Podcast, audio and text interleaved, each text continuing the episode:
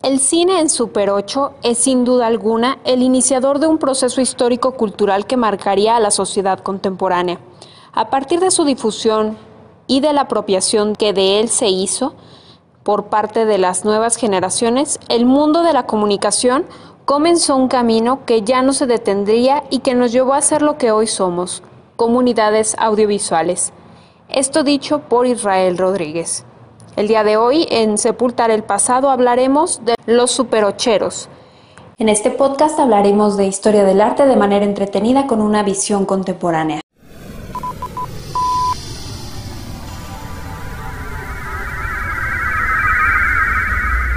Sepultar el pasado.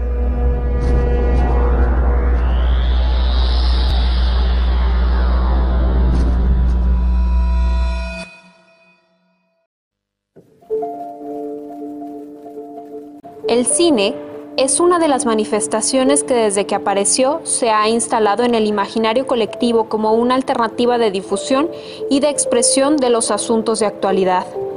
Como disciplina artística que es, tiene un lenguaje y utiliza soportes para su realización y difusión.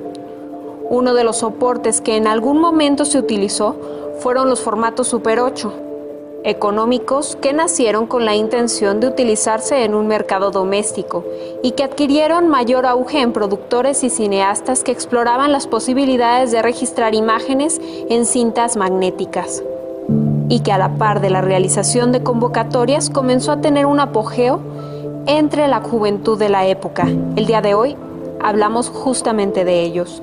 Los superocheros fueron un grupo de productores emergentes que encontraron una beta para trabajar alrededor de los asuntos del acontecer de la época. En 1970, un grupo de promotores culturales vinculados al Centro de Arte Independiente Las Musas, entre ellos Víctor Fosado, Óscar Menéndez y Leopoldo Ayala, convocó a la celebración del primer concurso nacional de cine independiente en 8 milímetros, con el tema Nuestro País. Hubo dos corrientes que fueron muy identificables.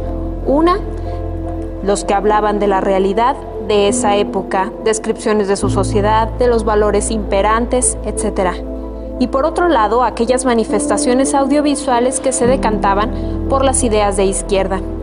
En 1971 se organizó un segundo concurso nacional de cine independiente, ahora organizado por el Comité de Difusión Cultural de la Escuela de Economía de la UNAM que convocaba a toda la juventud del país a presentar por medio de la imagen y el sonido el problema principal en nuestra sociedad. Actualmente hay testimonios que rescatan lo ocurrido en esta época. En la era de la discrepancia, de donde se tomó información para la elaboración de este podcast, se pueden observar algunas imágenes que ejemplifican lo ocurrido en este movimiento. En 2012 se publicó de igual manera por la Universidad Nacional Autónoma de México un DVD que compila varios de los productos realizados por estos jóvenes. Continuaremos hablando de los hechos acontecidos en nuestro país en la siguiente emisión de Sepultar el Pasado. Sepultar el pasado. Desde el Museo Espacio del Instituto Cultural de Aguascalientes.